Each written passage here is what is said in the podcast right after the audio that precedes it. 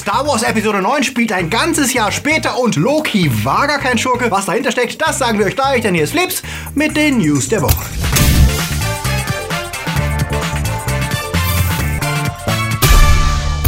Die Themen der Woche. Ein Netflix-Film zum selbermachen. Star Wars Ride wird riesig. Oscar für Aquaman. Merlin ist ein Teenager. Der Horror in Us. Civil Wars sagte Infinity War vorher. Star Wars Wiedersehen mit alten Bekannten und Jack Black vs. PewDiePie.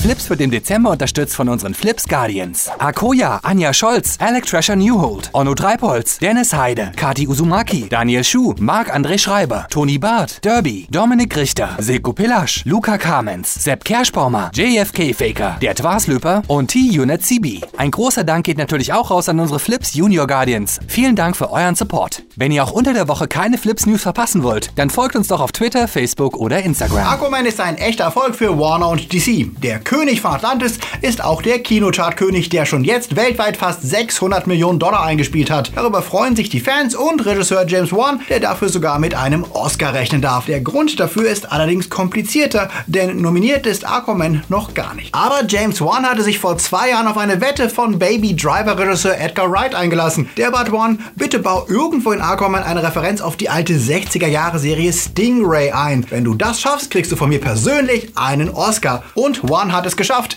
Gleich zu Beginn des Films, wenn Aquamans Mutter Atlanta im Haus des Leuchtturmwärters erwacht, sehen wir auf dem Fernseher eine Episode der Puppenserie Stingray laufen, ehe sie ihren Speer in den Bildschirm wirft. Jetzt schuldet Wright James Wan einen Oscar. Dummerweise hat er ja noch gar keinen gewonnen. In einem Tweet hat sich Wright jetzt an die Academy gewandt, ob sie ihm bei diesem Problem vielleicht aushelfen können. Link legit, da Edgar Wright ein Genie ist und eigentlich schon für die Cornetto-Trilogie und Scott Pilgrim einen verdient hätte. Also gebt ihm ein paar und äh, Aquaman bekommt dann vielleicht auch einen. Deal? Wer wäre nicht gerne König? Okay, vermute ich die meisten, aber als Kinderfantasie hatte ich die Story herauszufinden, dass man der Auserwählte ist, ja immer noch ihren Reiz. Besonders wenn sie Joe Cornish erzählt. Den kennen wir als Komiker und Kumpel von Nick Frost, aber auch als Regisseur des unterschätzten Hoodie Horrors Attack the Block. Jetzt meldet er sich zurück mit dem Trailer von The Kid Who Would Be King und der sieht aus wie ein klassischer 80er Jahre Teenie-Film. Ein von Bullies gemobbter Junge flieht und entdeckt in einer Ruine das Schwert von König Artus und zieht es aus dem äh, Betonklotz.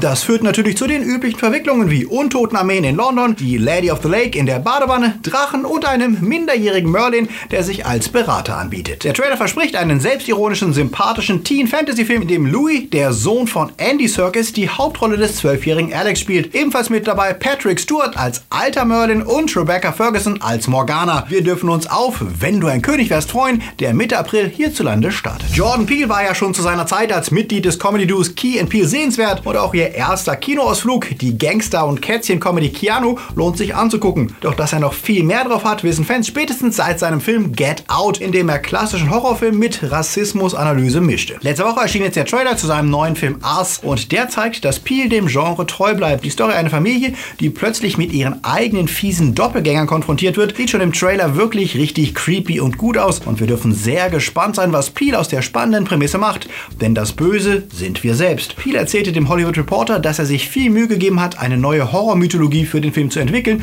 und ein neues interessantes Monster zu schaffen. Ab März wissen wir dann, wie creepy das Ganze wirklich ist. Star Wars muss wohl doch trailerlos ins neue Jahr gehen. Zumindest was Episode 9 angeht, zeigten sich die Fans enttäuscht, denn alle Hinweise auf einen ersten Trailer wurden über Weihnachten zunichte gemacht. Statt einem Trailer für den Film gab es einen ausführlichen Blick hinter die Kulissen von Galaxy's Edge, dem neuen Star Wars Part in Disneys Vergnügungsparks. Der zeigte durchaus verlockende Bilder vom Ride, in dem Besucher selbst den Millennium Falcon in Smugglers Run steuern können, bis zu Rise of the Resistance, einem extrem aufwendigen Ride, in dem Besucher Teil der Resistance werden im Kampf gegen die First Order auf einer Fahrt vorbei an lebensgroßen AT-ATs und sogar einer Konfrontation mit Kylo Ren selbst. Das alles sieht super aus für diejenigen, die das Glück haben werden, ab Sommer nächsten Jahres in den USA zu sein und sich das live angucken können. Aber es ist leider nichts, das uns einen Eindruck von Episode 9 gibt. Einzige relevante News der letzten Woche schien, dass John Boyega gegenüber Empire bestätigt haben soll, dass der Film ein Jahr nach Episode 8 spielt, was ja genug Zeit für ein paar einschneidende Veränderungen und Entwicklungen wäre. Und die Sorge der Fans streuen würde, dass die komplette dritte Trilogie nur im Zeitfenster weniger Tage spielt, da Episode 7 und 8 ja direkt aneinander anschließen. Ob der Zeitsprung von einem Jahr allerdings wirklich stimmt, bleibt unsicher, auch wenn Empire eine durchaus seriöse Quelle ist. Auf Twitter auf das Interview angesprochen, redete sich Bojega raus, er könne sich gar nicht mehr an das Interview erinnern, er sei so ausgepowert, es wären anstrengende Monate gewesen. Damit dementiert er nichts, bestätigt es aber auch nicht. Und nachdem wir bei Star Wars weiter warten müssen, gab es zumindest zum Avengers-Universum, dem MCU, nach dem Endgame-Trailer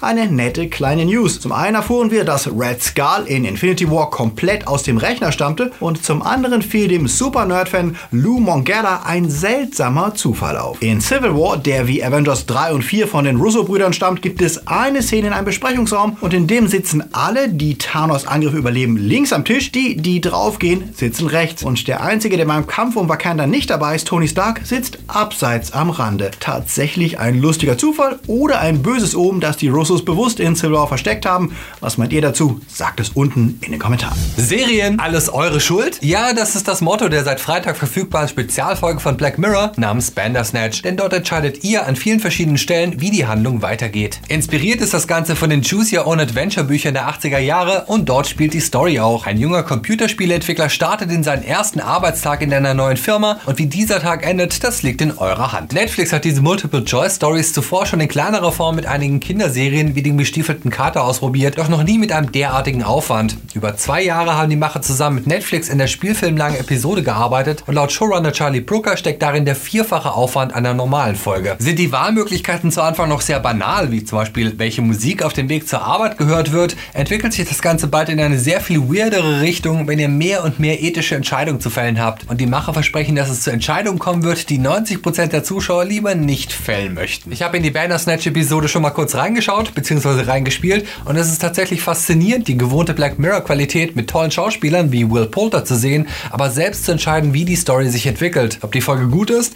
Nun, das liegt ganz alleine an jedem einzelnen von euch. Also schaut mal rein. Kevin Spacey meldet sich diese Woche zurück und zwar in seiner Rolle des Frank Underwood mit einem offensichtlich selbst gedrehten Video namens Let Me Be Frank. Am selben Tag, als die News herauskam, dass er wegen sexueller Belästigung angeklagt wird. Im Video spielt er mit seiner Figur aus House of Cards, bezieht sich aber augenscheinlich auch auf sein wahres Leben. Das Ganze wirkt ähnlich verstörend wie sein Coming Out als Antwort auf die Anschuldigungen, die vor einem Jahr zuerst laut wurden und die ihm schließlich die Rolle des Frank Underwood und die Hauptrolle in Ridley Scotts alles Geld der Welt kosteten. Dass Spacey ein talentierter Schauspieler ist, wird wohl niemand bestreiten, aber als Versuch eines Comebacks ein Video herauszubringen, in dem man ein Bösewicht spielt und Sätze sagt wie ich habe nicht für die Dinge gezahlt, die ich getan habe, da werde ich sicher nicht für die zahlen, die ich nicht getan habe, ist zumindest unklug. Und sein Hinweis auf eine Rückkehr in House of Cards, weil man ihn ja nie habe sterben sehen, scheint mir ein frommer Wunsch als reale Chance zu sein. Netflix, die durch Spaceys Rauswurf geschätzt 39 Millionen verloren haben, hat sich zu dem Video jedenfalls nicht geäußert. Loki war kein Schurke. Fans von Tom Hiddleston haben das ja schon immer gesagt, denn Thors charismatischer Adoptivbruder hatte sich in ihrem Herzen längst vom Schurken zum Helden gewandelt. Nur zumindest zum Anti-Helden, der in Infinity War den Heldentod sterben durfte im Kampf gegen Thanos. Deswegen theoretisierten Fans schon lange, dass Loki, als er in Avengers die Vernichtung der Erde anleitete, gar nicht aus eigenem Antrieb handelte, sondern dank des Mindstones in seinem Zepter von diesem kontrolliert und manipuliert wurde. Das war die Fantheorie und wie aufmerksame Reddit-Nutzer jetzt bemerkt haben, hat Marvel diese Theorie klammheimlich zum Fakt gemacht. Denn auf der offiziellen Webseite wurde der Satz ergänzt, mit dem Zepter konnte Loki andere beeinflussen, ohne dass er es wusste, beeinflusste das Zepter aber auch ihn und verstärkte seinen Hass auf seinen Bruder Thor und die Bewohner der Erde. Loki, der das Zepter mit dem Mindstone ja von Thanos bekam, war also genauso Opfer wie die Avengers, was ihn zumindest weniger evil erscheinen lässt. Und genau genommen hat er auch immer nachvollziehbare Gründe für sein Handeln in Thor und in den anderen Filmen. Es steht zu vermuten, dass Marvel in Vorbereitung auf die kommende Loki-Miniserie, die bei Disney Plus laufen wird, dafür sorgt, dass die Fans keine Hauptfigur bekommen, die zuvor einen Massenmord auf dem Gewissen hat. Und deswegen die bequeme Fantheorie bestätigt, die diese Probleme aus dem Weg räumt. Und ob er im MCU dauerhaft tot bleibt, darüber darf ja weiter spekuliert werden, auch wenn die Hulk-Theorie, wie neulich berichtet, ja entkräftet wurde. Star Wars, Fans kriegen ihre Infos ja gerne häppchenweise und auch wenn sie ohne Trailer ins neue Jahr gehen müssen, gab es doch etwas, das die Herzen vieler von ihnen höher schlagen ließ. Denn auf Instagram gab es einen überraschenden Hinweis auf das Wiedersehen mit einem alten Bekannten. In diesem Fall IG-88, der in der Serie The Mandalorian wieder auftauchen wird. Moment mal, IG was? Ja, IG-88. Den kennen Fans der Filme als einen der Kopfgeldjäger, die vom Imperium angeheuert wurden, um Han Solo zu jagen. Es war zwar Boba Fett, der das Rennen machte, aber der Druide mit dem merkwürdigen Kopf, der ein wenig an eine Kaffeemaschine erinnert, weil sein Körper aus gerecycelten Bauteilen des Cantina-Sets gebaut wurde und tatsächlich Teil eines Getränkespenders war? Ja, wirklich? Der Druide wird in Mandalorian eine Rolle spielen, was Fans spekulieren lässt, ob er wohl seine psychopathische Persönlichkeit behalten wird, die im Legendenkanon hatte. Dort war IG-88 nämlich zur eigenständigen Persönlichkeit geworden, die die Herrschaft im Universum anstrebte und alle Lebewesen auslöschen wollte. Außerdem lässt sein Erscheinen natürlich auf weitere Kopfgeldjäger hoffen, wie zum Beispiel Bosk, den sich Fans ja schon lange wieder wünschen, auch wenn der ja immer aussieht, als wäre der Kumpel von dem Typen, den Captain Kirk damals verprügelt hat. Was sagt ihr zur Rückkehr von IG-88? Sagt es uns in den Kommentaren. Hideo Kojima ist ja bekannt für seine eigensinnigen Spiele und nach seinem Abgang aus dem Metal Gear Solid Franchise, der im Zerwürfnis mit Konami endete und dem eingestellten Silent Hill Nachfolger, wird Death Stranding seine lang erwartete Rückkehr, die aber auch beweisen muss, dass er die Fans immer noch begeistern kann. Bisher veröffentlichte er ja eine Reihe verstörender Trailer, die von surrealen Bildern und Easter Egg Clues auf frühere Games strotzten. Doch wann das Spiel wirklich erscheinen soll, das war nicht bekannt. In einer Neujahrsbotschaft für das Spielemagazin Famitsu sagte Kojima jetzt allerdings, ist 2019 nicht das Jahr des Wals? Freut euch auf Death Stranding. Wale spielen in der bisherigen Promotion des Spiels eine besondere Rolle, aber 2019 ist tatsächlich das Jahr des Schweins. Denn Wale kommen im chinesischen Kalender gar nicht vor.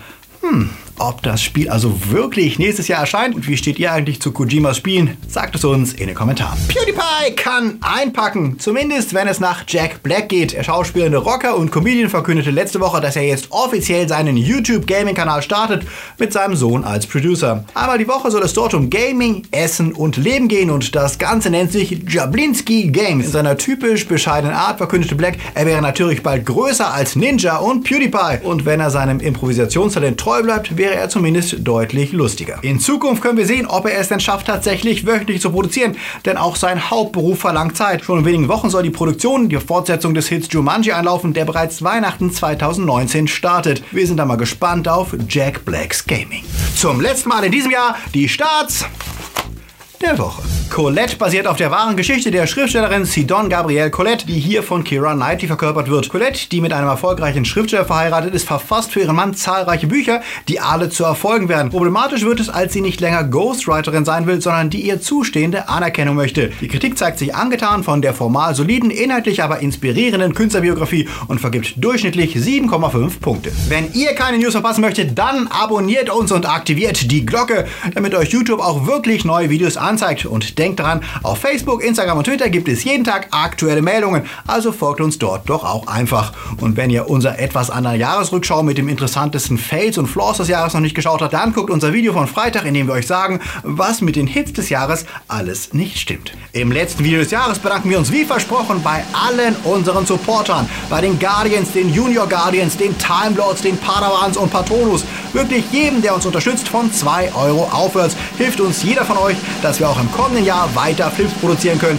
Denn dieses Projekt lebt von seiner Community. Danke euch allen und hier sind eure Namen. Wenn ihr auch mal hier genannt werden wollt, dann klickt euch jetzt auf Patreon oder Steady und holt euch Bonusmaterial, werbefreie Videos und Zugang zu Live-Podcasts und vor allem sichert Flips auch im Jahr 2019. Oder werft uns auf PayPal eine einmalige Spende in den Hut. Die Links sind wie immer unten in der Beschreibung.